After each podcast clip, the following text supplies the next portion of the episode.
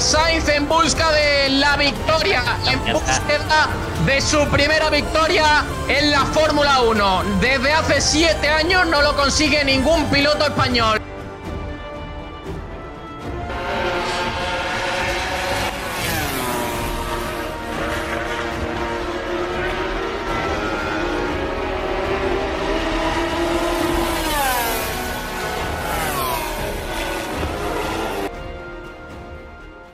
Bienvenidos oyentes a un nuevo programa de Bandera Cuadros. Bienvenidos al, bueno, al programa de motos y de Fórmula 1, donde contaremos las noticias y toda la previa y las post de Fórmula 1 y MotoGP. Como digo, programa número 28. Vamos a empezar ya con el resumen de las noticias que nos lo va a contar nuestro compañero Nacho Medina. Muy buenas, Nacho.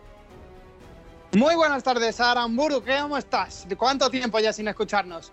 Eh, muy buenas tardes también a todos nuestros oyentes de Bandera Cuadros. Pues sí, esta semana viene también cargadita de noticias. Vamos a empezar como siempre con esa de MotoGP. Vamos a tratar ese accidente que hubo en Moto3 que provocó Denis Sonchu, la, su sanción que ha tenido eh, en consecuencia a ese movimiento tan irregular que hizo sobre la pista. También unas declaraciones de Marc Márquez sobre eh, su estado físico, el tenemos un avance del posible calendario de los grandes premios para el año que viene y las posibilidades de, los campeonatos que pueden llegar para los próximos grandes premios sin dilatarse demasiado para Acosta y Cuartararo. Acosta en Moto 3 y Cuartararo en Moto GP. Luego hablaremos de la Fórmula 1. Unas declaraciones un poco controvertidas de Franto sobre Per Gasly que anuncia que algo que Gasly se podría medir ya con Verstappen en ese Red Bull y se cumplen siete años desde ese, día negro en la Fórmula 1, ese último piloto que falleció, que nos dejó en un coche de Fórmula el accidente de Jules Bianchi. Eh, haremos una, recapitulación de, de, cómo han sido estos años y de la gran pérdida que ha tenido la Fórmula 1. También eh, el año que viene, como este año se va a retirar Honda de la Fórmula 1 y no vamos a tener Gran Premio de Japón, Red Bull ha decidido teñir sus coches de blanco para el Gran Premio de Turquía, este, este mismo que se viene este fin de semana y así homenajear a la marca japonesa. Luego hablaremos también de ese combustible que está tratando la Fórmula 1 para ser, para ser una categoría 100% responsable con el medio ambiente y sin generar huella de carbono.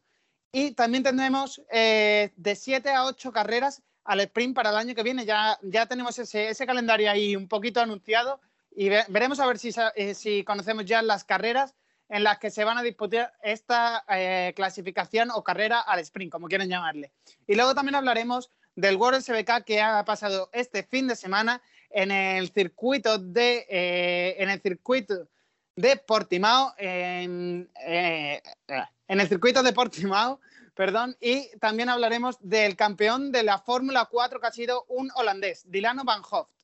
Luego eh, nos pasaremos a hacer una previa muy completita del Gran Premio de Turquía que vamos a tener este mismo fin de semana y quedaremos por aquí en Sport Direct seguramente y eh, hablaremos de largo y tendido sobre todo lo que ocurrió este fin de semana en el Gran Premio de las Américas. Y nuestro debate para esta semana, que no es otro que esa controvertida sanción a Denis Sonchu y que nos podéis poner en los comentarios si os ha parecido demasiado dura o es una sanción acorde con lo que, con lo que pudo pasar, porque no llegó, eh, gracias a Dios, no llegó a pasar nada demasiado grave.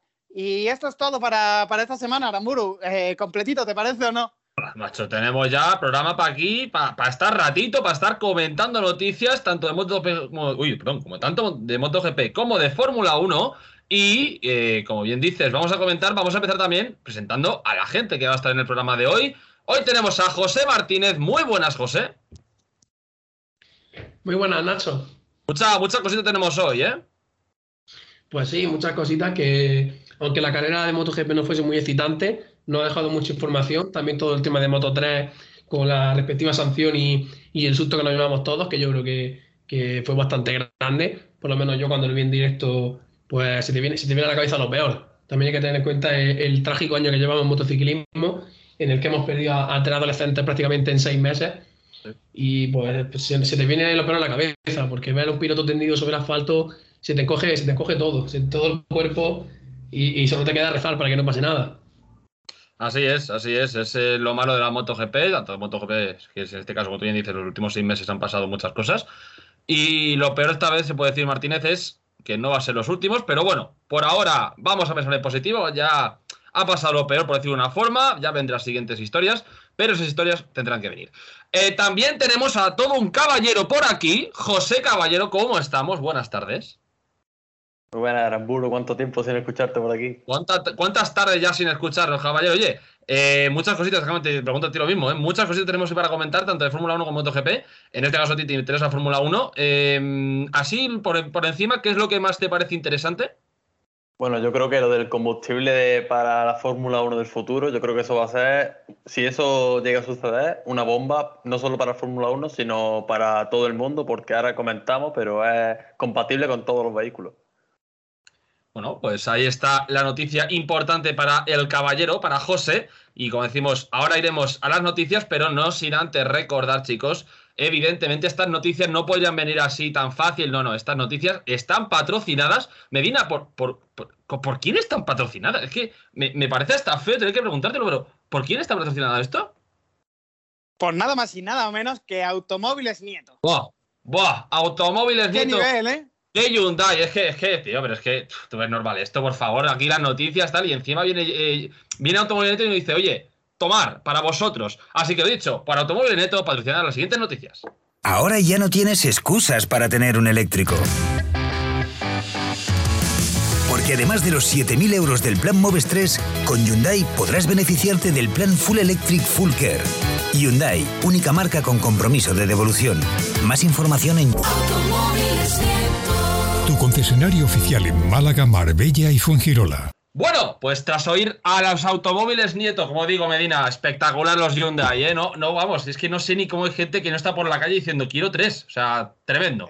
Eh, espectacular, espectacular. Vamos a tener que ir al concesionario esta misma tarde, ¿eh? ¿eh? Yo no lo quería decir, pero he reservado plaza para cuatro coches, la verdad, no voy a mentir. Eh, vamos a empezar con las noticias, vamos a empezar ya con lo serio, vamos a empezar por MotoGP. Eh, José, vamos a empezar, si te parece bien, con el accidente de Moto 3. Pues sí, si te parece, comienzo rápidamente explicando un poco lo que sucedió para poner un poco en contexto a la gente.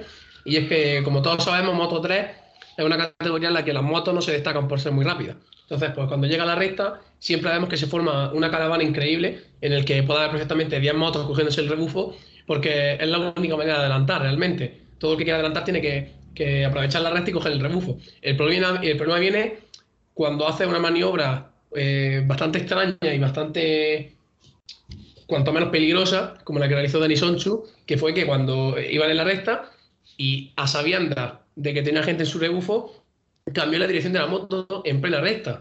Por lo tanto, no dejó, no dejó tiempo de reacción a los que venían por detrás, provocó un accidente y claro, cuando vienen 10 motos por detrás, cogiéndose el rebufo sin tiempo de reacción a menos de una décima todos juntos, pues pasa lo que, lo que nos pasó aquí. Eh, creo que fue Pedro Acosta, se llevó por delante la moto de, del propio Onchu, que la imagen se ve el salto que pega Pedro Acosta sobre la moto increíble. Jeremy Alcoba se quedó tendido sobre el suelo también porque venía detrás de Pedro Acosta y como ya he comentado, no tienes tiempo de cambiar la dirección. Y al final nos quedamos con que por una maniobra muy peligrosa y, que yo personalmente no entiendo, porque cuando va en línea recta no puedes cambiar la trayectoria, mm, lo veo sin sentido, pues provocó un accidente que podía haber acabado en, algo muchísimo peor y que gracias a Dios solo nos quedó el susto.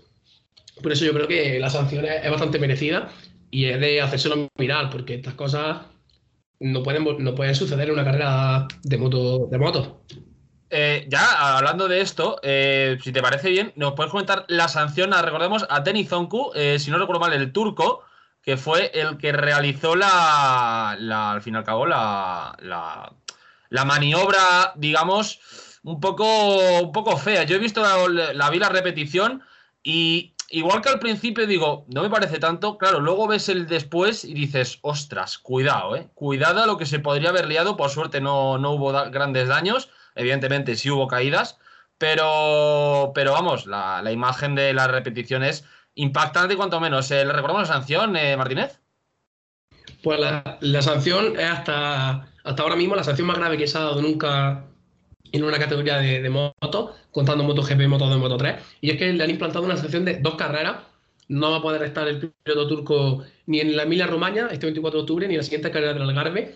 Y además, la, organización ha, comentado que ni se le permite apelar a esta decisión. Directamente te meto dos carreras, tú no puedes ni siquiera apelar, cosa que entiendo perfectamente, aunque sea la, sanción más grave que, hemos tenido. Yo creo que va acorde con la peligrosidad de la maniobra, como tú mismo has comentado, y me parece más que acertada fin y al cabo son dos carreras. A lo mejor te pillo, ¿eh? Pero ¿ha dicho algo Denis? No, al fin y al cabo, lo, único que le quedaba por hacer es lo que, lo que se hace siempre que pasan estas cosas. Cuando hay un accidente, se, acercó al box de los damnificados a pedirles perdón. Pero bueno, eh, más maniobra política y, mediática de, mira, pues por lo menos se ha acercado, no sé qué, al box para pedir perdón. Pero al fin y al cabo, todos sabemos que eso no, no quita nada. Eh, dos pilotos pudieron perder la vida fácilmente y el que vaya a pedirte a pedir disculpas. Porque hay uno, hay uno que no se come una moto literalmente porque frena. también recordemos que. Se, quedó en mitad de la pista. Uno de los pilotos se quedó en mitad de la pista. Sí, se, quedó en mitad de la pista. Voló, o sea, era, era una imagen que no recuerdo yo en MotoGP. en general. La maniobra, pues sí, desde el punto de vista de. Bueno, y, no creo ni que fuese iniciativa suya. El equipo le diría, eh, la has liado, ahora lo que toca es acercarte, dar, la cara públicamente, entre comillas, porque no soluciona nada, ni mucho menos, pero es lo único que le queda. Y es lo que hizo, se acercó al voz de, los dos equipos, sí. pero la sanción, yo creo que no había nada que pudiese hacer ni decir que para que no le pasara esto. Bueno, pues eh, recordemos dos, eh, dos, carreras de sanción. Como bien ha dicho Martínez, es la sanción más gorda que ha podido ver una historia de la Fórmula 1. También te digo, no sé si a lo mejor es poco la verdad. O sea, esto es como el fútbol, si haces una entrada lo haces en el momento, pero ese momento puede marcar una antes y un después.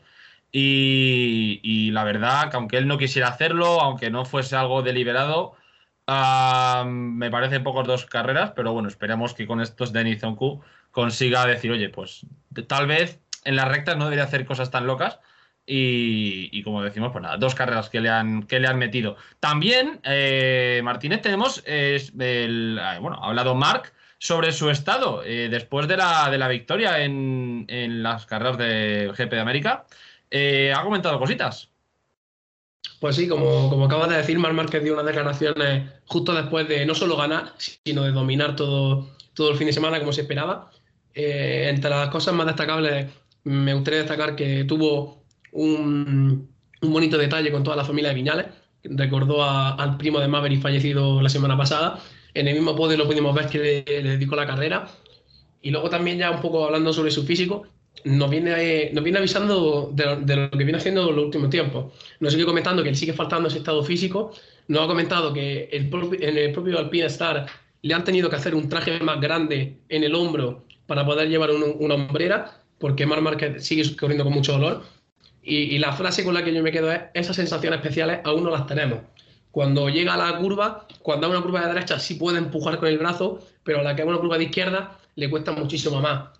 Y otro, lo que nos comentaba también es que el punto fuerte que tenía Mark, que era entre el punto de frenada y en la entrada curva, que siempre ha sido lo que más ha destacado, era capaz de meter la moto con una facilidad que ningún otro piloto tenía y era capaz de hacer mucho adelantamiento ahí. Ahora tiene que estar como el resto, porque el brazo no le permite tomar tanto riesgo como antes ni le permite ser tan superior. Entonces ahora mismo pilota como el resto, pero aún así, pues, cuando llegan circuitos como este, que es de sus favoritos y es horario, como ya comentamos, pues le sigue viniendo al pelo y consigue pues, ser el, el mar de siempre. Eh, también vamos a comentar sobre las posibilidades de campeonato de Acosta y Cuartararo. Está la cosita calentita, Martínez. Pues sí, ya quedan muy pocas carreras, cuatro carreritas para, para que acabe el Mundial. El que más fácil lo tiene es Fallo Cuartararo que al fin y al cabo lleva toda la temporada siendo muy superior al resto. Y, con este segundo puesto que consigue Austin, se le abre mucho las posibilidades para, para ganar el título en la siguiente carrera, en la Mila Romagna. Recordemos que ahora mismo le saca 52 puntos a Peco Bandaya, que es una distancia que yo creo que todo el mundo firmaría tener a falta de solo cuatro carreras. Y la, suma es clara. Si Fabio Quartararo consigue ganar esta carrera, algo que no sería ni mucho menos raro porque ha, ha ganado ocho carreras este año, o sea que sería bastante, bastante fácil que ganara la carrera. Si, eh, si consigue ganar la carrera, se proclama campeón del mundo automáticamente. Luego, si no consigue ganar la carrera, que también puede pasar, porque MotoGP este año está siendo muy igualado. Se tiene que quedar solo delante de Peco Bagnaia. No tiene que hacer, da igual el resultado que tenga, con quedar por delante, si queda segundo, tercero, cuarto, si él queda delante de Peco Bagnaia, también se proclamará campeón. Y luego, si él es quinto, algo que yo creo que no va a pasar, porque ya lo vimos en el Gran Premio anterior en la Emilia Romana, que Cuartaro es muy rápido en este circuito, pero bueno, si es quinto, pero Peco Bagnaia no sube al podio, también se proclama campeón. O sea que, salvo caída o avería de, la moto, lo debería tener mucho más fácil. Y el que lo tiene un poquito más complicado es Pedro Acosta. Al fin y al cabo, con esta carrera, al verse obligado a, no, al no poder acabar la carrera por estar involucrado en ese accidente, ha perdido bastantes puntos. No pudo, no puede llegar con tanta ventaja. Le saca solo 30 puntos a Denis Foya, una distancia que, bueno, sigue siendo bastante valiosa, son 30 puntos. Pero aún así también hay que tener más cuidado porque también si quedan empatados a puntos se, se miran los ceros y las victorias y están muy igualados, tanto Denis Foya como Pedro Acosta.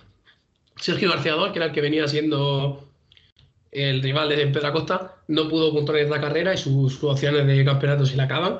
Pero bueno, si Pedro Acosta no, no queda segundo, primero o segundo, no podrá ser campeón en esta carrera, tendrá que esperar a la siguiente. Pero en el caso de ganar o hacer segundo puesto, algo que también nos tenemos muy acostumbrados, se proclamaría automáticamente campeón del mundo. Y por último, en MotoGP tenemos el calendario de grandes premios para el año que viene. Pues sí, Motorsport nos ha, no ha permitido ver aquí un poco las que van a ser las carreras del año que viene. Los grandes premios, falta que se confirme, pero bueno, Motorsport ya sabemos toda la reputación que tiene y muy probablemente, si no aciertan en todas las carreras, acertarán en muchas.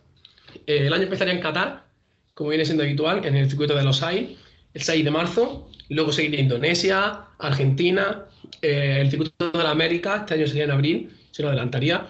Luego Portugal, Jerez, Francia, Italia. Cataluña el 5 de junio, en el, circuito de Barcelona-Cataluña. Luego ya seguiría Alemania, Holanda, Finlandia, Gran Bretaña y Austria. Y, acabaría el año, eh, bueno, hay un par de cargas entre medio, pero acabaría el año, como viene siendo habitual, 6 de noviembre. No, las motos no, llegan a diciembre casi ningún año, pero se acabaría en el circuito de Valencia, yo creo que es el circuito más, más emblemático que tenemos aquí en España. Se han decidido muchos títulos aquí en Valencia, títulos para pilotos españoles, para otros no, para otros pilotos que no son españoles, pero bueno, el circuito de Valencia siempre, siempre nos da mucho espectáculo. Cierra la temporada el 6 de noviembre, como he dicho, y habrá que estar muy atentos porque prácticamente los grandes premios que hay aquí se celebrarán todos. Perfecto, bueno, pues por aquí las noticias de la MotoGP. Y ahora nos vamos a ir a la Fórmula 1, a los Brum Brum Brum, con Nacho Medina y con José Caballero. Vamos a empezar por Nacho Medina. Declaraciones, como bien comentabas al principio, de Tost sobre eh, Pierre Gasly. Pues sí, como siempre, en Red Bull calentando, calentando el ambiente entre sus pilotos. Y Fran Tost eh, ve a Gasly ya de otra forma completamente diferente de cómo estaba en ese 2019, que no año, el mejor año de Pierre Gasly, no estuvo a la altura de, Max Verstappen, no estuvo nada cerca de él.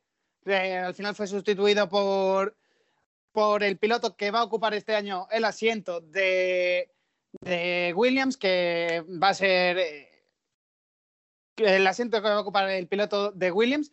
Y este año, Frantos dice que Gasly podría estar un poquito más cerca de Max Verstappen, pero eso sí, destaca que Verstappen es el primer piloto de Red Bull y por muy delante, por muy delante que el resto de los que vengan. Entonces, eh, Max es el que va a desarrollar ese coche como, como él quiere exactamente y por eso el segundo piloto tiene que adaptarse más a la forma de conducir de Max que a, a una propia forma y sacarle más el jugo al coche como conduce Max. Eh, con esto también quiere decir que eh, es muy complicado ser segundo piloto de Red Bull en, esta escudería, porque eh, tienen todos los huevos puestos en un solo piloto. Entonces, siempre buscan a otro piloto que consiga desarrollar ese coche y consiga siempre buenos resultados, como puede estar haciendo este año Checo Pérez, que ya ha sido confirmado también para el año que viene en el asiento de Red Bull, y un Yuki Tsunoda que también ha sido confirmado para el asiento de Alfa Tauri para el próximo 2022 y que el propio Yuki reconocía que le sorprendía un poco que, le continuase en ese contrato después de la mala temporada que está haciendo y a lo que todos le respondía que eh, eh, saben ya que no es suficiente un solo año para juzgar a un joven piloto. Por lo tanto, han querido dar mucho más continuidad a esta saga de pilotos que tienen ahora mismo en Fórmula 1 y observar mejor a los que vienen en la Fórmula 2, como es el caso de Liam Lawson y Yuri Vips, que contarán unos test, los, eh, de, los famosos test de jóvenes pilotos que se celebran en Abu Dhabi al final de la temporada, en los que Lawson correrá con Alfa Tauri y Yuri Vips lo hará con Red Bull. Eh, ¿Os parece, ¿Te parece bien, Medina? Que Gasly vuelva? A mí sí. Eh, no, no es que vuelva, no es que vaya a volver a Red Bull. Gasly está confirmado para el año que viene en el asiento de Alfa Tauri. Ah, Podría ser que. En general, ¿te gusta Gasly? A mí el, eh, me gustaba Gasly, llegó a Red Bull, no me gustó nada, me decepcionó muchísimo. Esta temporada ha, eh, ha vuelto a encontrar esas sensaciones que parecía que tenía en 2010, eh, principio de 2019, 2018, cuando, cuando ascendía de, de la Fórmula 2. Y este año parece un piloto mucho más completo. hay cositas que le faltan. Todavía tiene que mejorar en ese ritmo de carrera y saber gestionarse mejor con su grupo eh, de carrera tiene un coche, un Alfa Tauri que, que está para tener mejores resultados realmente, porque se, puede, se puede ver que las clasificaciones van muy bien, aunque ya sabemos que Honda eh, fuerza mucho ese motor en el Alfa Tauri para las clasificaciones. Y luego en carrera siempre vemos que en cuanto a ritmo, siempre pierde un poquito con los demás, aunque ese Alfa Tauri tiene mucho más potencial. Pero yo, yo lo veo buen piloto y sobre todo conoce, conoce ese Alfa Tauri muy bien. ¿Y tú, caballero?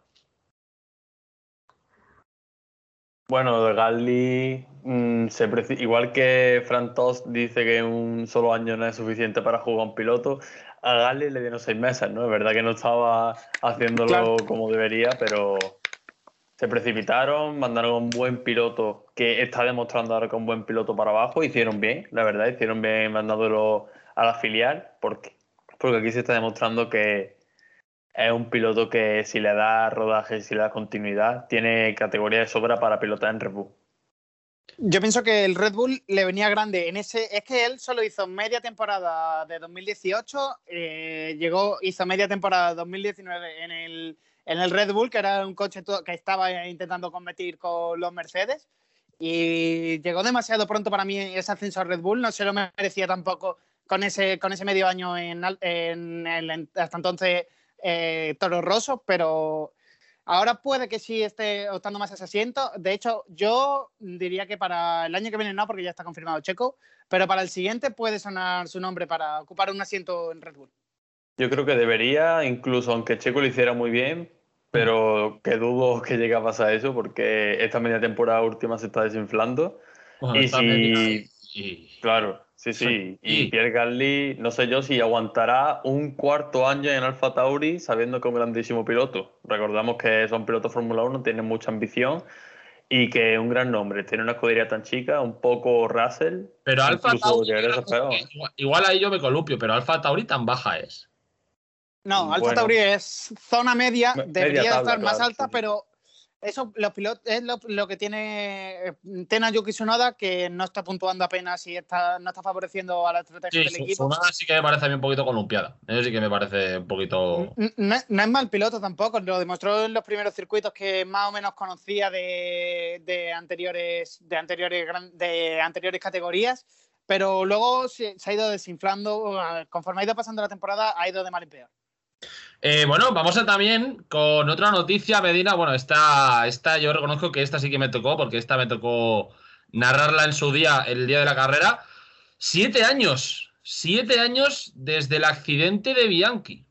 Pues el martes, día 5 de, esta semana, eh, un, un fatídico 5 de octubre de 2014, hace ya siete años. Siete años. Se, ¿eh? se produjo ese, ese accidente de, en la decimoquinta carrera de la temporada, un día de lluvia en la Fórmula 1, que ahora tenemos mucho miedo también eh, de correr en la Fórmula 1 en lluvia.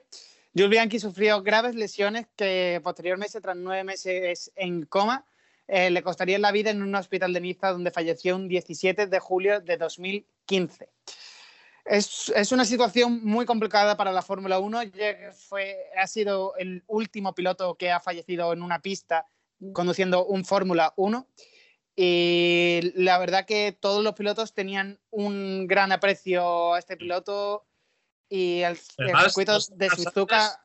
Me parece, Medina, que hace dos o un mes antes había, había hecho un, tercer puesto o algo así en, en Mónaco, un, circuito complicado. Y... Un décimo, un décimo. Un, ¿Cuánto? ¿Cómo fue? Había conseguido puntuar un décimo con, con Marussia.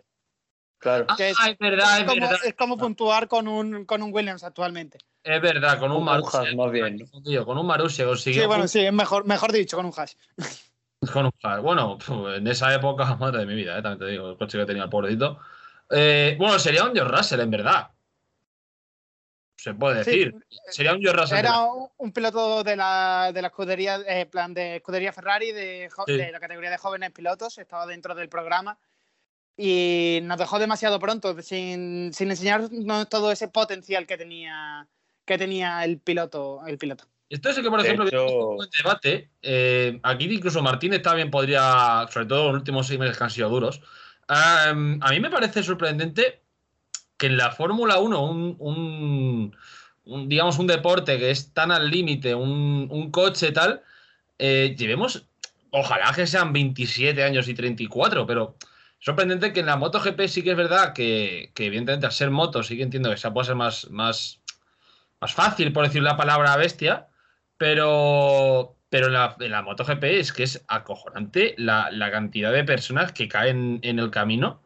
Y, y sin embargo, en la Fórmula 1 eh, se han ido implementando seguridades. En el último caso fue el halo, que yo creo que no vamos a exagerar, le salvó el 80% de la vida de Lewis Hamilton con aquel accidente con, con Luis Verstappen. Pero Martínez, eh, a Luis Hamilton, a Grosjean en la última carrera del año pasado, a Nico Hulkenberg también Sí. en esa última carrera que volcó el coche en 2019, si no me falla la memoria. Sí, sí. Eh, ya, el halo ya puede- podemos decir que es un, es un complemento perfecto para la Fórmula 1, pero tampoco podemos dejarnos de olvidar que las categorías inferiores de, de la Fórmula 1, aunque en la Fórmula 1 no, ten- no eh, estemos sin lamentar víctimas desde este fatídico accidente, eh, la- el- no hay que irse demasiado lejos para que en la Fórmula 2, el 31 de agosto del año del 2019, Antoine Hubert perdía la vida en Spa-Francorchamps, en esa, en esa curva de Rouge, con ese accidente con Juan Manuel Carrea, que todavía sigue acarreando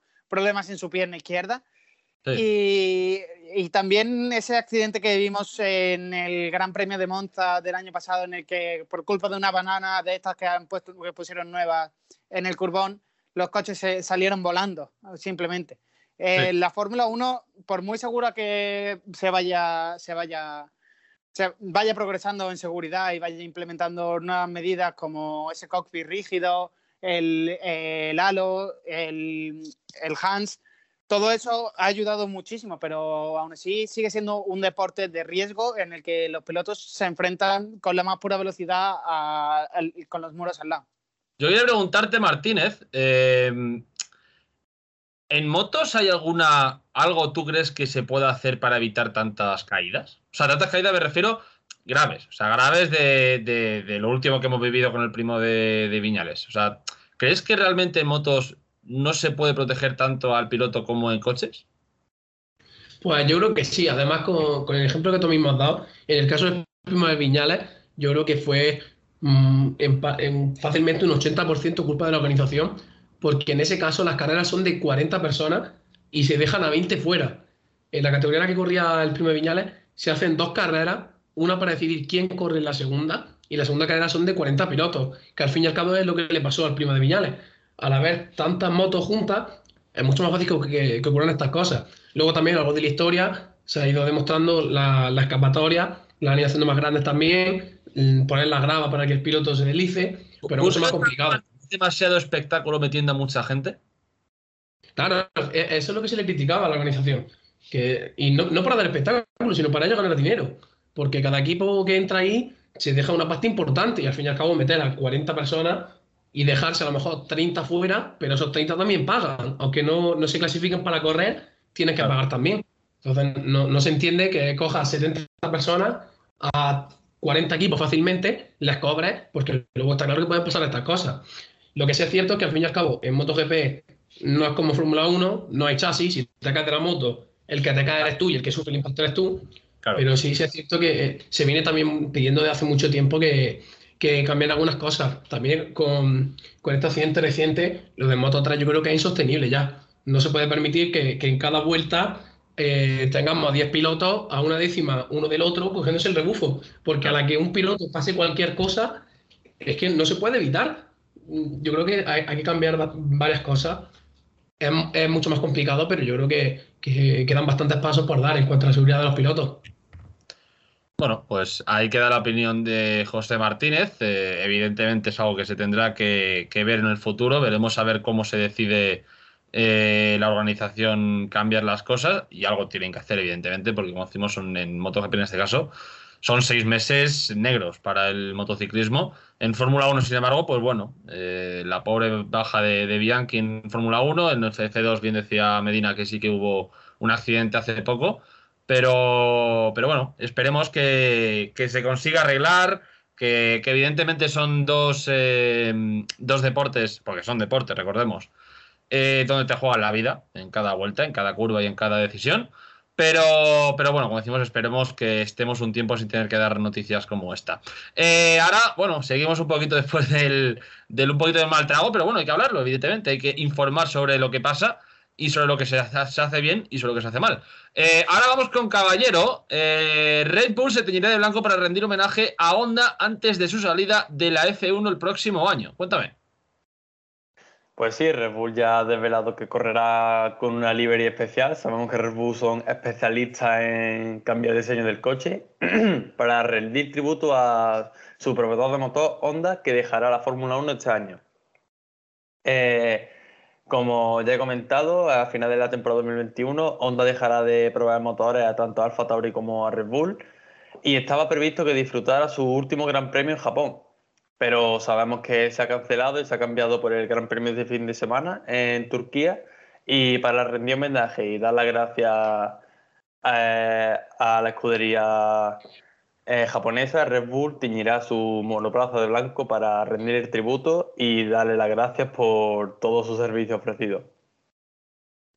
Yo he visto, yo he visto las imágenes y la verdad que el Red Bull así de blanco y el Alfa Tauri así visto cómo lo, lo han hecho con esta pintura blanca y todos los detalles en negro, a mí me gusta bastante. ¿eh? Sí, sí, Red Bull siempre saca diseños para rendir algún homenaje y siempre, siempre la clava. Recordamos hace dos años los, grandes, o sea, los, los entrenamientos libres antes de empezar el Mundial, que sacó un diseño morado, que no ha vuelto a sacar, pero ese diseño fue es una locura, también uno negro y blanco, y que Red Bull en esto es, vamos, lo mejor de la Fórmula 1 sin duda.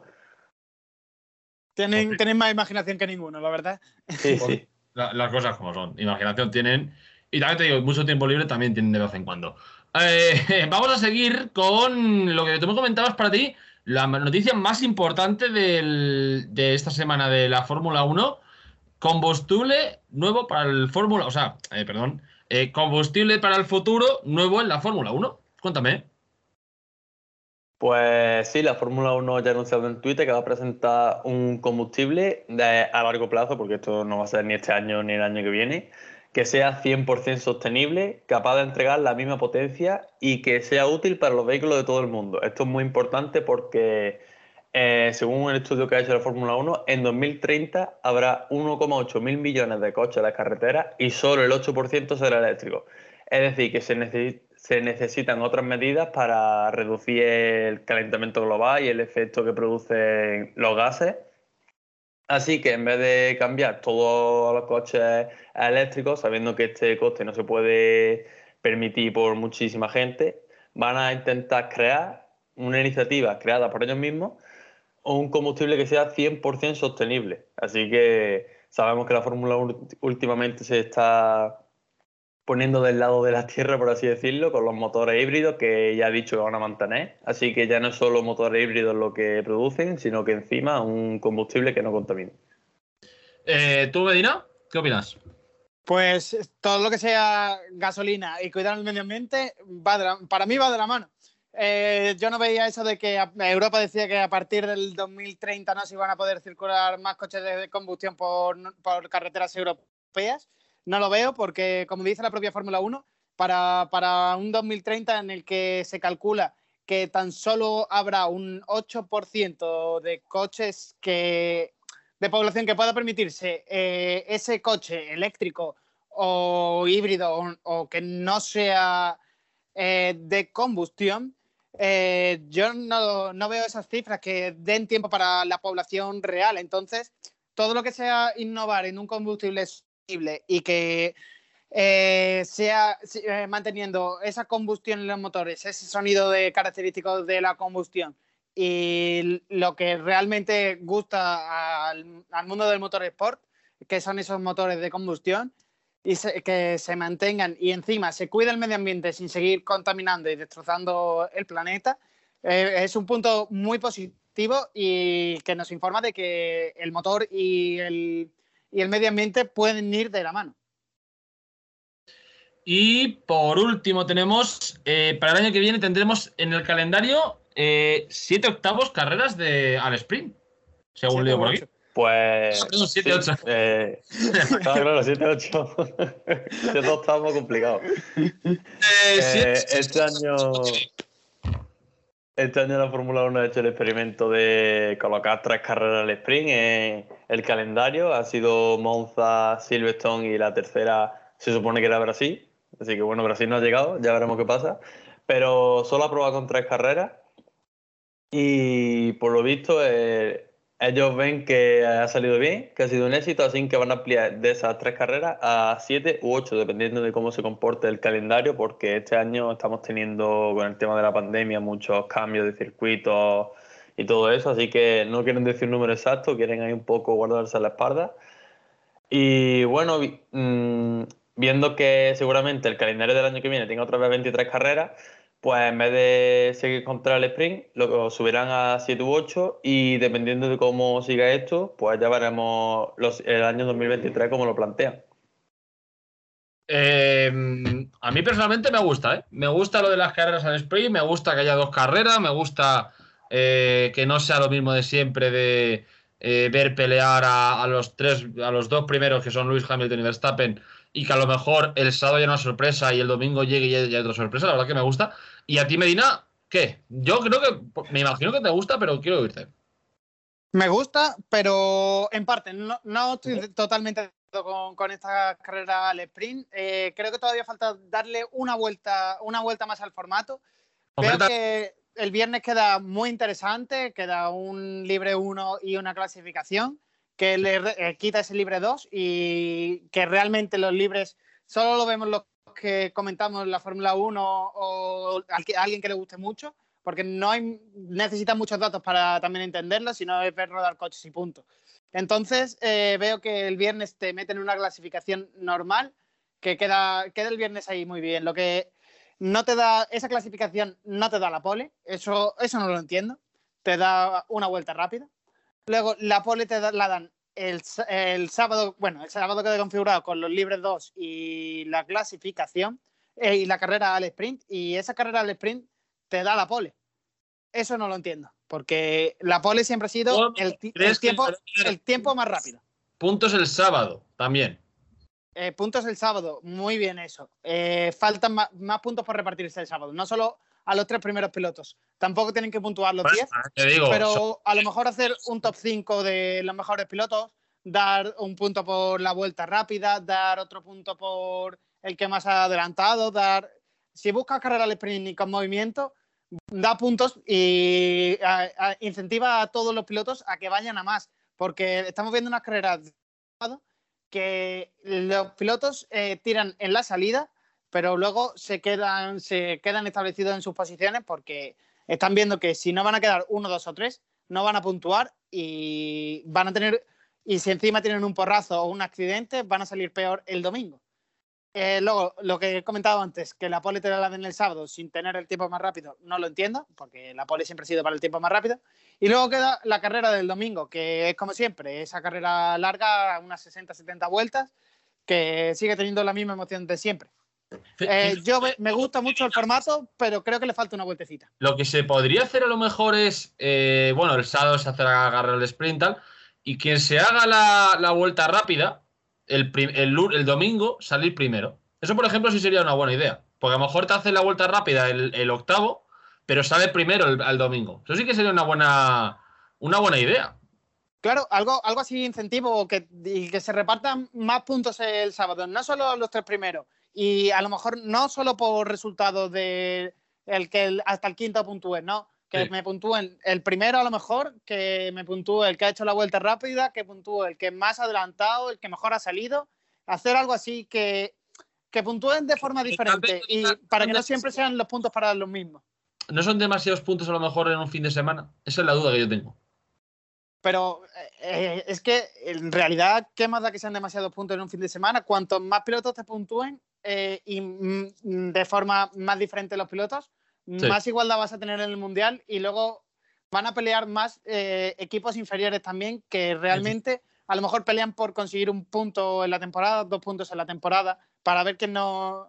¿Sabes lo que te quiero decir? Se reparten más puntos y de otra forma que no sea solo por clasificación en estas carreras al sprint, pues a lo mejor tienen más, todavía mucho más competitividad en el Mundial y están todos los equipos mucho más cerca que es lo que realmente la Fórmula 1 está buscando en este momento, porque estamos viendo una Fórmula 1 que domina un equipo, el resto lo sigue, se juntan, llega a otra era de la Fórmula 1, que otro evoluciona el coche, eh, eh, destaca uno, el resto lo sigue y punto.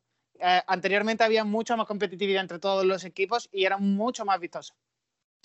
Bueno, vamos a ver si se decide dar una vueltecita a la idea de las 7-8 carreras de la temporada que viene. Evidentemente, yo lo, que he dicho, a mí me gusta la idea, me gusta ganar. Sí, sí, yo estoy totalmente a favor de esas carreras al sprint. También Pero sí, tal vez a lo mejor eh, podría incentivar más a, No incentivas, además que son solo 3, 2 y un punto, que tampoco es una locura lo que se llevan los del sábado pero... Claro, entonces por eso los pilotos no arriesgan, porque ven mejor eh, a lo mejor quedarse quintos y no seguir adelantando, porque para un punto que me voy a llevar si soy tercero, eh, y a lo mejor tengo un porrazo y luego salgo el domingo el último y ya no dentro del, dentro del top ten, que es donde me dan los puntos buenos. Claro, ahí, ahí sí sería buena. Pero bueno, vamos a ver lo que hace la FIA. Evidentemente, esto es lo que sabe la FIA. Recordemos que el año que viene va a haber nuevas, nuevo motor, me parece que me dijiste, y va a haber muchas cosas nuevas en 2022. Entonces, veremos. No, no, nuevo, nuevo, motor llega en 2026. El año que viene, nuevo chasis, nueva aerodinámica y muchas cosas diferentes, pero motor para 2016, 26, que será cuando entren nuevos motoristas, que ya tenemos casi, casi, casi confirmado ahí al grupo Volkswagen y a Porsche. Bueno, ni tan mal. Oye, para 2026 quedan aún cinco añitos, pero bueno. Poco a poco. Eh, vamos ahora con otras disciplinas. Empezamos contigo, Medina, precisamente. Eh, los World Superbikes, Geray Ruiz. Cuéntame cositas.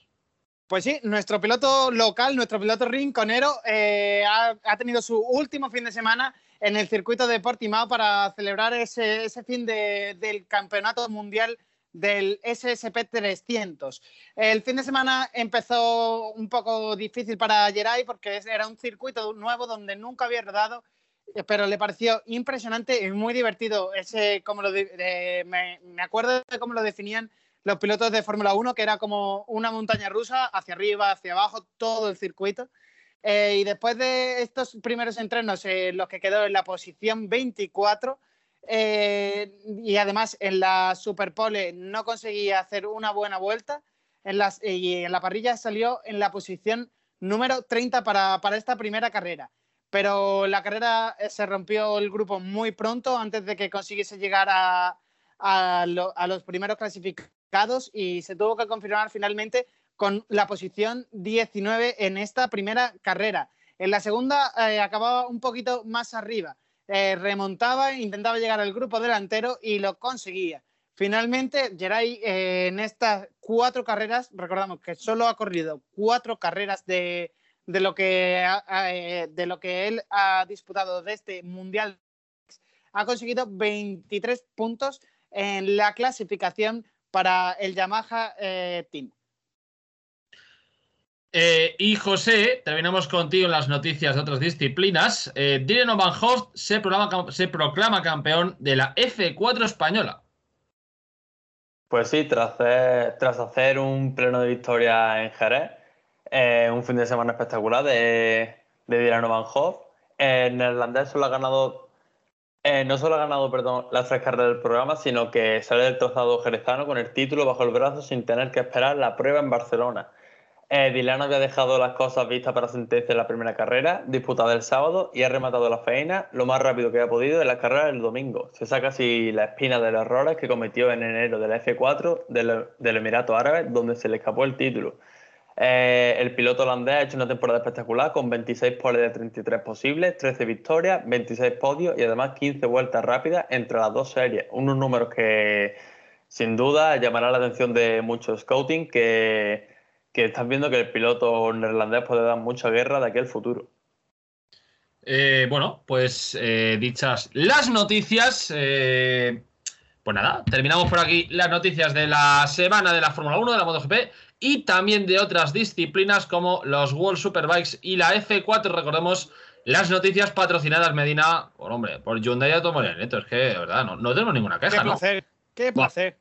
qué placer. Eh, y ahora sí, vamos. Eh, uf, esto, esto, cuidado. Eh, esto vamos cogiendo aire, nos vamos colocando, tal. Nos ponemos bien la camiseta, nos ponemos bien el pantalón. Porque se viene la previa de la Fórmula 1 del GP de Turquía. Medina, cuéntame cositas. Pues llegamos a la pista del Istanbul Park, que tenemos el, segundo gran premio que se va a correr aquí desde el, año pasado fue el primero desde 2014 y volvemos otra vez a esta pista que el año pasado nos dio una gran emoción, un trazado de 14 curvas en el que Pirelli lo clasifica con un 3 en tracción, un 3 en frenada, un 4 en fuerzas laterales, un 5 en el estrés de los neumáticos, así que vamos a tener mucha estrategia para el domingo de la carrera un 3 en el grip del asfalto, un 3 en la abrasión de estos asfaltos y un 4 en cuanto a carga aerodinámica. Eh, para, este Gran Premio de Turquía, que va a reemplazar el Gran Premio de Singapur de este año, se han nominado eh, los tres neumáticos medios de la gama Pirelli, es decir, C2, C3 y C4. C2 que será el duro y C4 que será el blando. Por lo tanto, el C3 tendremos como el neumático medio. Y este paso va a ser uno más eh, algo más suave que el del año pasado, porque para el año pasado se llevó el C3, C4 y C. No, mentira, se llevó C1, C2 y C3 para la temporada pasada. Este año bajamos un escalón un poquito más blandos y recordamos que la carrera de, ahora vamos a llevar estos compuestos más blandos. Eh, pues, también esta, esta decisión se basa en los datos que se recopilaron el año pasado que demostraron una pista con niveles medios de abrasión y bajo agarre, porque recordamos baja y por lo tanto una pista muy resbaladiza para estos neumáticos blandos. La pista fue completamente reasfaltada justo eh, antes del Gran Premio de Turquía desde el del pasado año. Desde entonces este asfalto habrá madurado un poquito y, también se habrá limpiado por completo con un chorro de agua a presión. Así que este año los conductores deberían de beneficiarse de un mejor agarre y a consecuencia de esto unos eh, compuestos más blandos eh, que favorecerán esa rugosidad del asfalto y la probabilidad de temperaturas más altas en comparación con el año pasado. Porque recordamos que para este fin de semana vamos a tener, vamos a tener fiesta este fin de semana. Veremos a ver qué pasa, veremos a ver qué pasa con el tiempo porque por ahora eh, las previsiones que podemos tener de los radares que nos ofrece la Fórmula 1, vamos a tener el único día que vamos a tener sol en el circuito va a ser el viernes, con una temperatura media durante, eh, durante la que los pilotos van a estar en pista de 19 a 21 grados. Por lo tanto, este viernes van a tener para los FP1 y FP2 una temperatura bastante normal en esta época del tiempo y para este circuito. Pero el sábado nos vamos a encontrar ya con las primeras posibilidades de precipitaciones y unas temperaturas un poquitín más bajas. Tendremos desde los libres 2, desde los libres 3, 18 grados hasta, los, hasta la clasificación que se celebrará en torno a las 3, que en, esa, en ese momento sí habrá 21 grados. Pero vamos a tener precipitaciones de lluvia eh, desde toda la noche del viernes. Desde las 2 de la mañana hay un 80% de probabilidades de lluvia hasta los libres 3, que acabarán sobre las 12 y media. Y ahí tenemos un 40% de probabilidades de lluvia.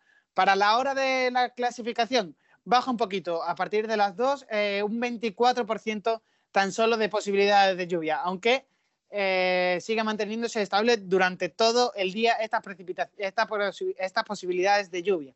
Por la noche vuelven a aumentar eh, la de precipitación hasta, hasta un 60%, pero para el momento de la carrera baja a un 11% de estas probabilidades de lluvia. Y para el momento de la carrera eh, tendremos una temperatura de 19 grados aproximadamente. Eh, luego tendremos, eh, para qué más podemos decir aquí de, este análisis de Pirelli, porque el clima, como ya hemos dicho, sigue siendo una interrogación para este año.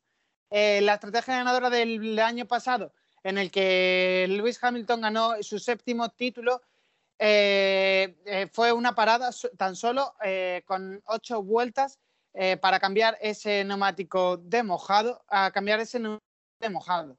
Eh, después estuvieron esas 50 vueltas y cambiaron a un neumático intermedio para acabar la carrera. Hamilton fue, fue uno de los cuatro pilotos que solo se detuvo una vez, ya que la mayoría cambió de gomas dos veces.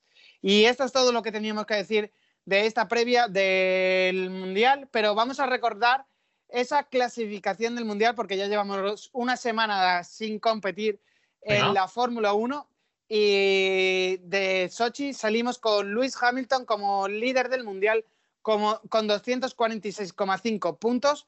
Max Verstappen segundo con 244,5. Valtteri Bottas en tercera posición con 151. Lando Norris cuarto con 139. Quinto Sergio Pérez con 120. Sexto Carlos Sainz con 112,5. Charles Leclerc en séptima posición con 104. Pierre Gasly en mentira, eh, octava posición para Daniel Ricciardo con 95, Pierre Gasly noveno con 66, décimo Fernando Alonso con 58, seguido de su compañero Esteban Ocon con 45. Ahora vienen los dos Aston Martin, que está eh, Sebastián Vettel en la posición duodécima con 35 y Lance Stroll, con 13 puntos, con, en la posición décima tercera con 24 puntos. Yuki Tsunoda décimo cuarto con 18, George Russell décimo quinto con 16 puntos, Nicolás Latifi, décimo sexto con siete puntos. Y ya con algo menos de puntos, Kimi Raikkonen, décimo séptimo eh, con seis.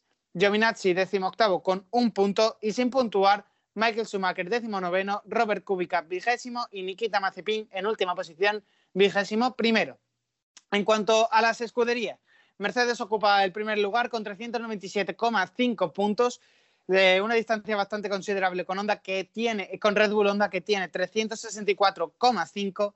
McLaren, tercera posición, 234, eh, peleando con Ferrari con 216,5, que se encuentra en cuarta posición. Alpine, está ya ahí un poco más rezagado en una zona intermedia, con 103 puntos en quinta posición. Después le sigue Alfa Tauri con 84, eh, Aston Martin con 59, Williams está octavo con 23 puntos, Alfa Romeo noveno con siete y en última posición sin puntuar todavía Haas. Bueno, después de tremendo resumen espectacular contado por Medina, em, caballero, te ah, perdona, Aramburu, me falta lo más importante. ¿A qué hora vas a ver tú la, Fórmula 1? Hombre, te lo cuento. por favor, cuéntame. Pues tendremos el viernes los libres 1 y los libres 2. Eh, los primeros libres serán a las once y media de la mañana. Seguidos eh, serán a partir de las 3 de la tarde. Eh, los perdón, perdón, perdón. no estaba en hora local. En hora de España tendremos los primeros libres a las 10 y media. Hay que recordar que hay que quitar una horita. los primeros libres a las 10 y media. Los segundos a las 2 de la tarde. Esto el viernes el sábado tendremos los primeros entrenamientos libres a partir de las 11 de la mañana y la clasificación a partir de las 2 de la tarde. Eh, conoceremos la parrilla ya a las 3 y el domingo el plato fuerte. La carrera el 10 de octubre a partir de las 2 de la tarde. Y todo se podrá seguir en Dazón, como siempre. Perfecto, pues maravilloso contado por Medina. Eh, caballero, que te hablo a ti sobre la carrera, ¿cómo lo ves? Eh, difícil de superar la del año pasado, la verdad. Pero bueno, con que haya lluvia y la pista no revale tanto, me vale. Turquía vi, eh, acabo de ver justo ahora, eh, que fue la carrera donde Vettel, Leclerc y Pérez estuvieron peleando. Leclerc cometió un error en la última vuelta y pasó de, segundo a cuarto, que se adelantó el compañero de equipo que era Sebastián Vettel. Y Pérez, que en ese momento lo he visto y no me acuerdo ni en qué equipo estaba, pero vamos, creo, creo, que era Pérez, ahora, ahora dudo. Pero bueno. Eh, Aramburu, tengo una noticia de ultimísima hora. Cuéntame, cuéntame, cuéntame. Vamos, ya es oficial, eh, acabo de publicar Ferrari. Eh, Sainz va a estrenar nuevo motor eh, en Turquía y saldrá en última posición, haga lo que haga en la clasificación. Este motor va a tener esa especificación nueva que ya se incorporó en el coche de Charles Leclerc eh, para el Gran Premio de Sochi. Por lo tanto, los datos que ha podido observar eh, Ferrari han sido positivos y van a mantener este motor para, para Carlos Sainz en lo que queda de temporada. ¿Contentos, chicos, con las. O sea, a hacer, no, evidentemente las acciones eh, justas.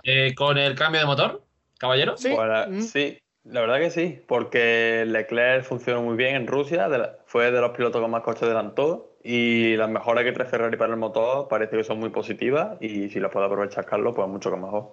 ¿Y tú, Medina?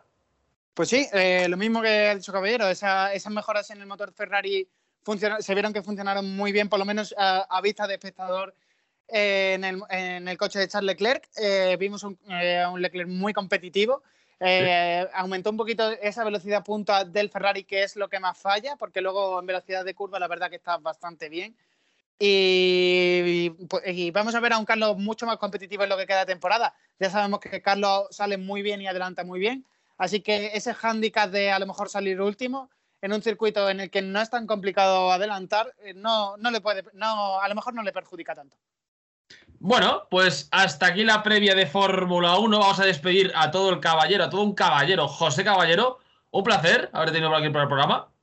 Un placer, Nacho. Ya a ver si te veo más por aquí. A ver si nos oímos, a ver si nos oímos, hombre, que ya va siendo hora. un placer, caballero, nos oímos. Y eh, pasamos ahora a José Martínez, que el pobrecito está aquí con la chapa que estábamos dando con la Fórmula 1, con no sé qué, no sé cuánto. Ahora el pobre nos va a dar la chapa a él, porque es lo que debe de hacer con el post de MotoGP de las GP, bueno, iba a decir MotoGP de las GP, no, el MotoGP de las Américas.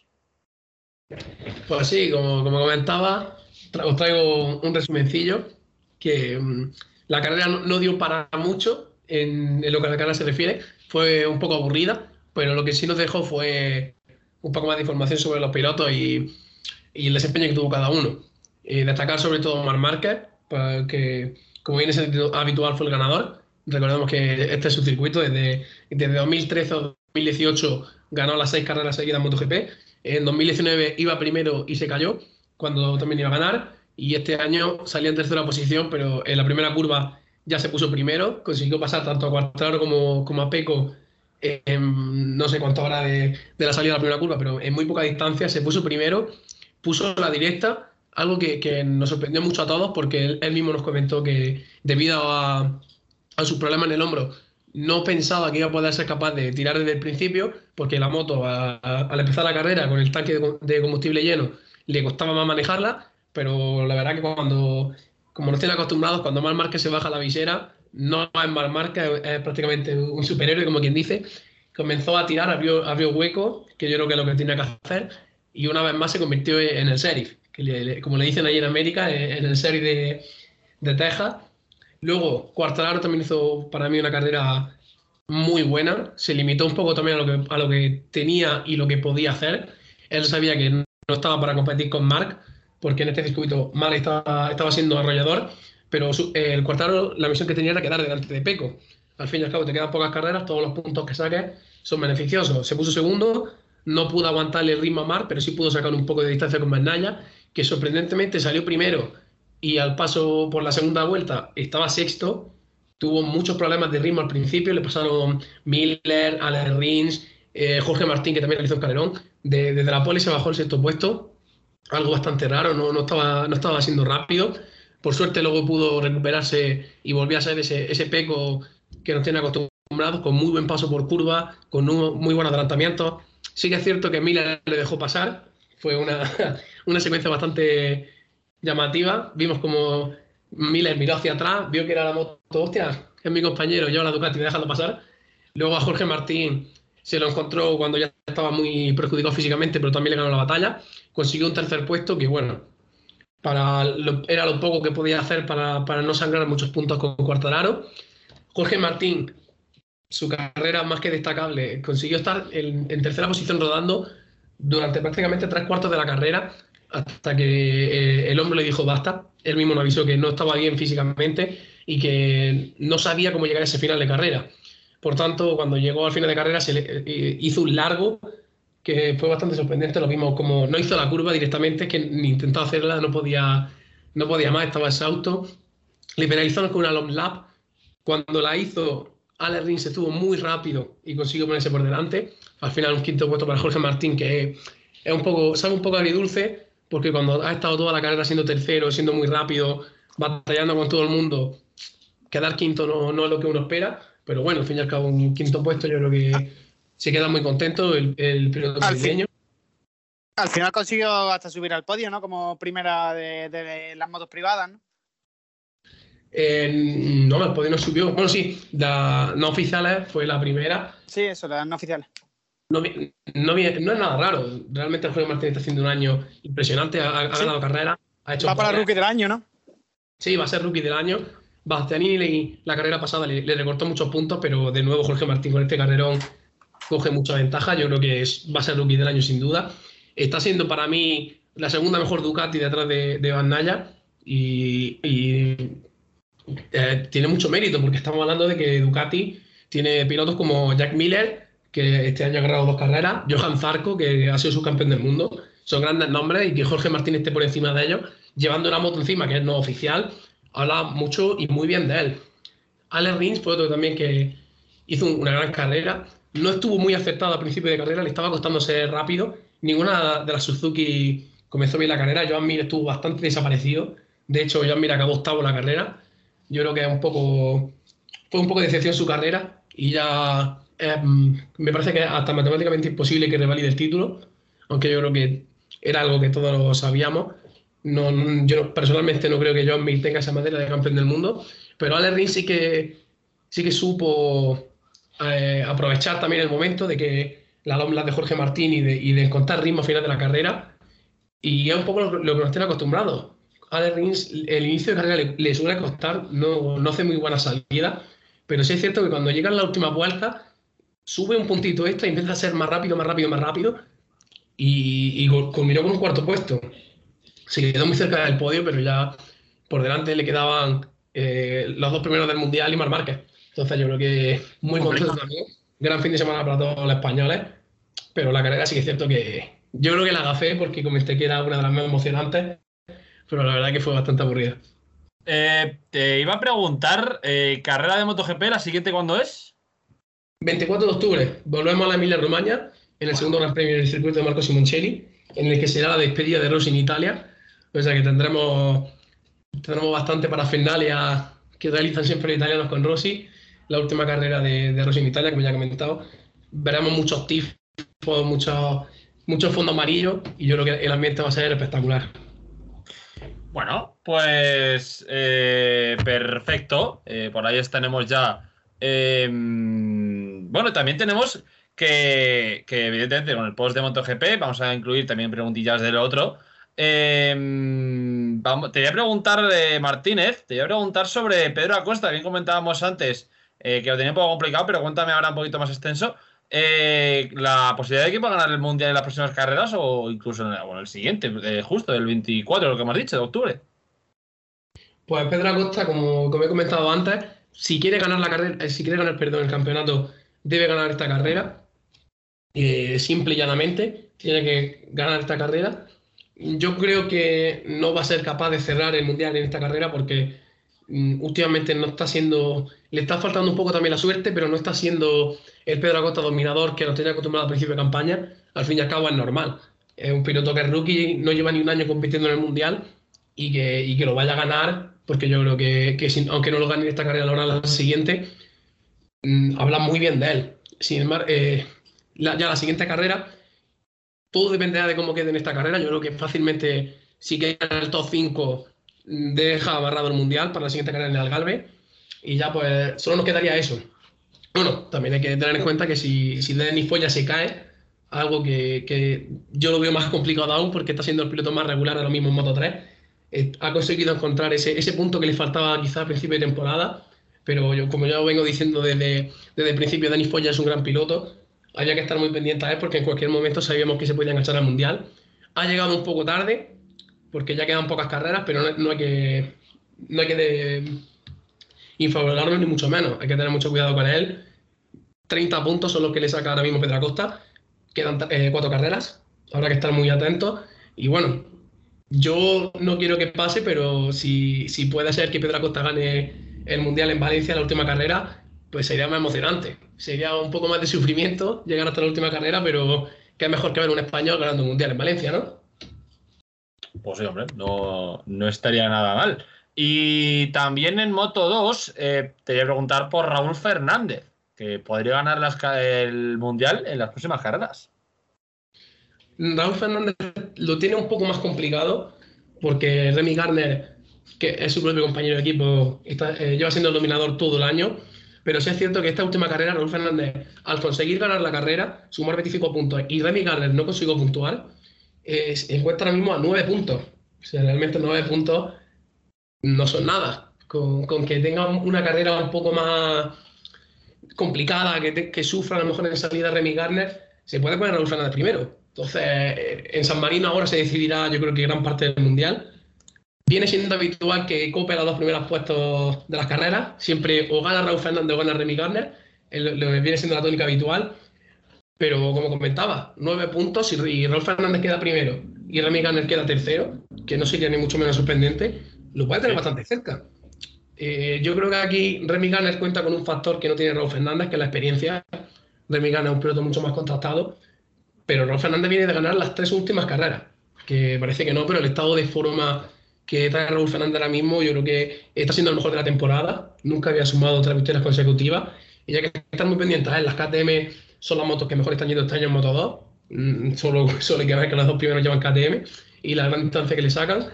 Y se va a decidir todo prácticamente en San Marino y la Garbe. Pero bueno, repito lo mismo, podemos tener en Valencia que se dé que alguno de que Raúl Fernández gane el Mundial. Son nueve puntos, tres carreras.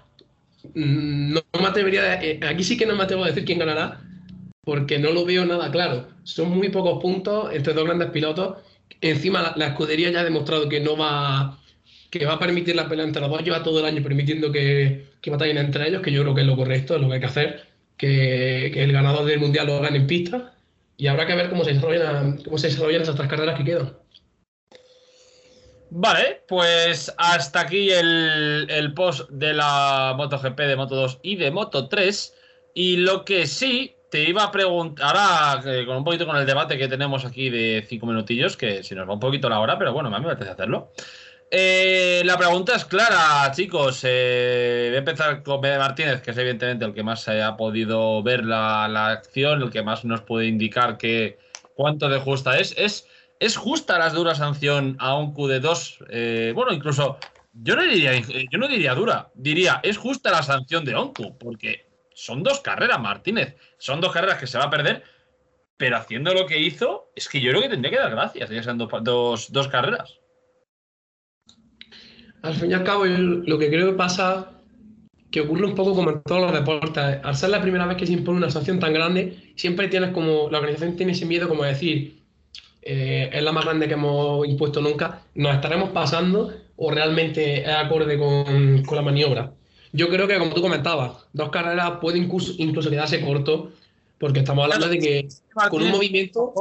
Puede, que, puede meterse la, cosa de que, a ver, es una acción que ocurre en un momento eh, en concreto, no es una acción que a lo mejor dentro de una semana se vuelva loco y lo vuelva a hacer. Entonces. Claro, y, y también en ese caso es la intencionalidad del piloto. Yo no creo que ahí el piloto haya ido a tirar al resto, porque eh, es que eso no, cabe en ninguna, en ninguna cabeza que ese piloto haya podido hacer ese movimiento simplemente porque no le adelanta un piloto o porque sin ver lo que venía detrás eh, solo buscaba su rebufo y no ha ido a por otra cosa.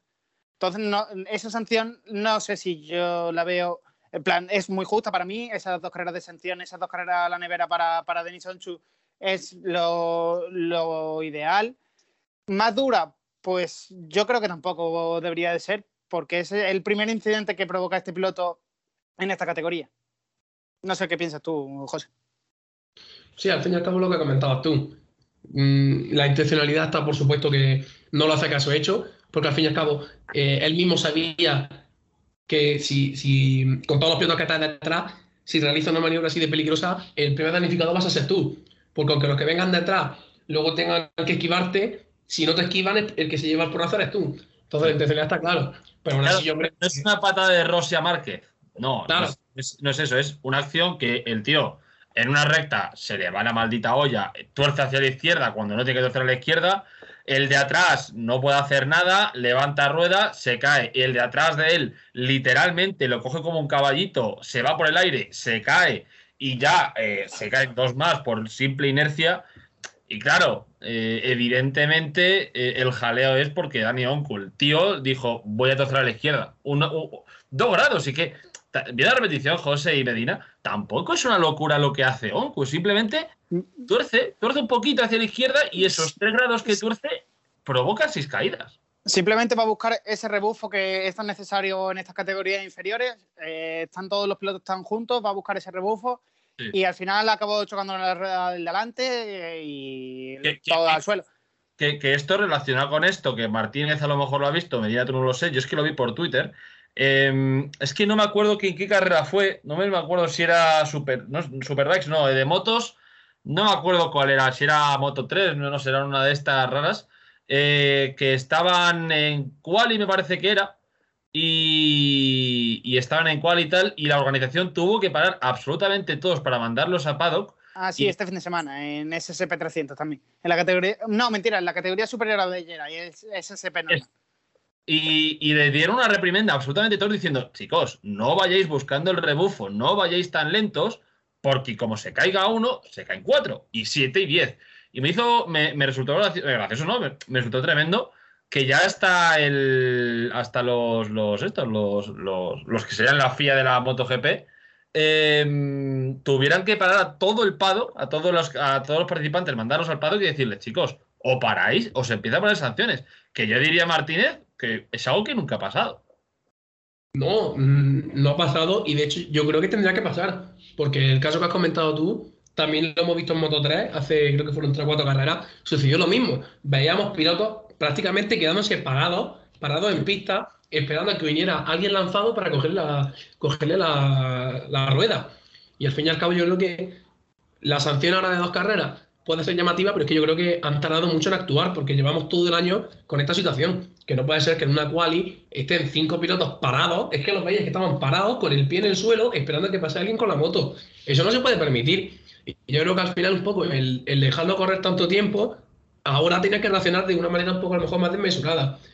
Pero yo creo que la sanción es justa y así que se podría quedar corta, porque la intencionalidad está clara que no, es voluntario, ni mucho menos, pero estamos hablando de que lo que él, tú mismo ya sabes lo que puedes provocar. Lo que provocó al fin y al cabo se quedó en nada con todo lo que podría haber sido, pero es que estamos hablando de la vida de tres pilotos. son tres pilotos que Jeremy Alcoba comentó que las palabras textuales de Jeremy Alcoba fueron: estaba cagado pensando en todo lo que me podía suceder. Entonces, al fin y al cabo, yo creo que es una sanción que hay que tener en cuenta todos esos factores, pero estamos hablando de la vida humana. Y un año en el que hemos perdido a tres pilotos por cosas similares a esta, yo creo que la sanción tiene que ser más que ejemplar. Eh, antes de una reflexión que tengo yo aquí pensada, eh, eh, os voy a hacer una pregunta. Martínez, para ti, ¿cuál hubiera sido la sanción justa o si crees que esta es la más justa que puede haber? Pues yo, sinceramente, quedando tres carreras para la final del Mundial, yo lo hubiese mandado directamente a casa porque si, le va a poner dos carreras y que no pueda apelar, realmente la, siguiente, la última carrera del año va a volver sin posibilidad de ganar nada, porque ya habrá perdido muchos puntos con todo el mundo. La escudería tampoco va a tener posibilidades de quedar mejor en el mundial. Pues yo sinceramente creo que para ponerle dos carreras y que venga la última prácticamente a participar solo, que no venga ni a competir, yo creo que lo podría haber mandado perfectamente final de año ya, que se tome unas vacaciones y que reflexione un poco sobre si es bueno moverse en la, en la recta. Tres carreras habría puesto Martínez. ¿Tú, Medina?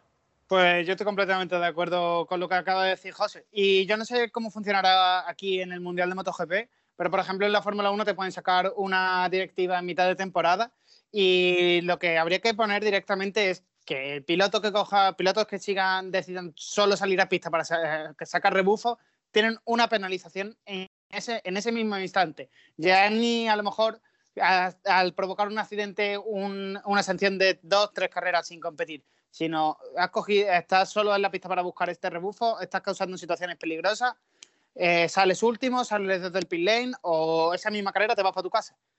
Eso ya, no sé si en la, en la, en la MotoGP se, se, puede hacer esa, esa misma directiva técnica.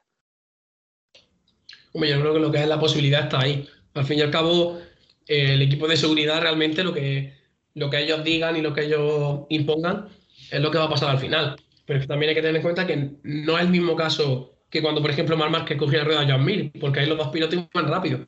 Pero como comentabas tú, Nacho, el que haya pilotos únicamente esperando a coger una rueda me parece ya algo mucho más grave.